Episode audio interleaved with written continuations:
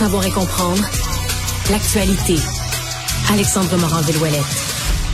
Dans tous les sujets qui entourent euh, le budget, Alexandre, euh, il y a comme une petite affaire aujourd'hui, une petite mouche dans la chambre à coucher qui s'est réveillée dans, la région de Québec, à savoir, est-ce que dans le budget, on parle vraiment du troisième lien, on parle sérieusement du troisième lien?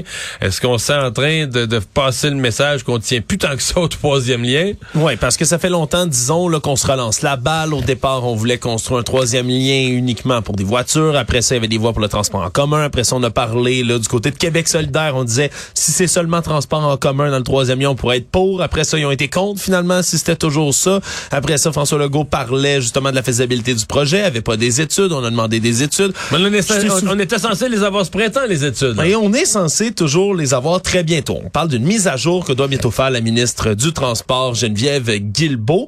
Et là, euh, il y a toujours un flottement qui se fait autour de tout ça parce que les études devraient être dévoilées d'ici quelques semaines.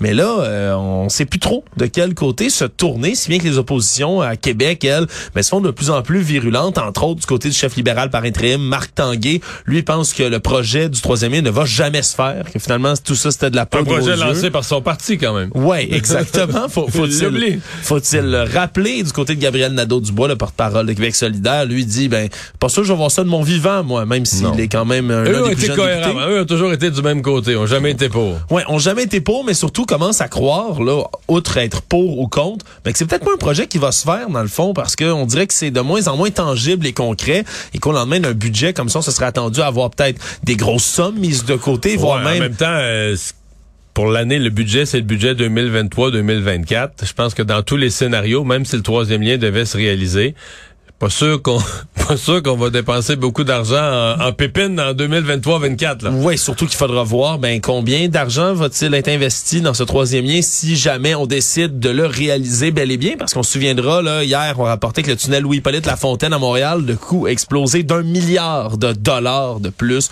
que ce qui était prévu et on, on rappellera que le, coût du troisième lien était estimé là au départ à 6,5 milliards. Est-ce que ça va avoir augmenté comme à peu près tout l'inflation bien sûr, nous fait dire que oui, mais à combien? Ça, c'est une toute autre question.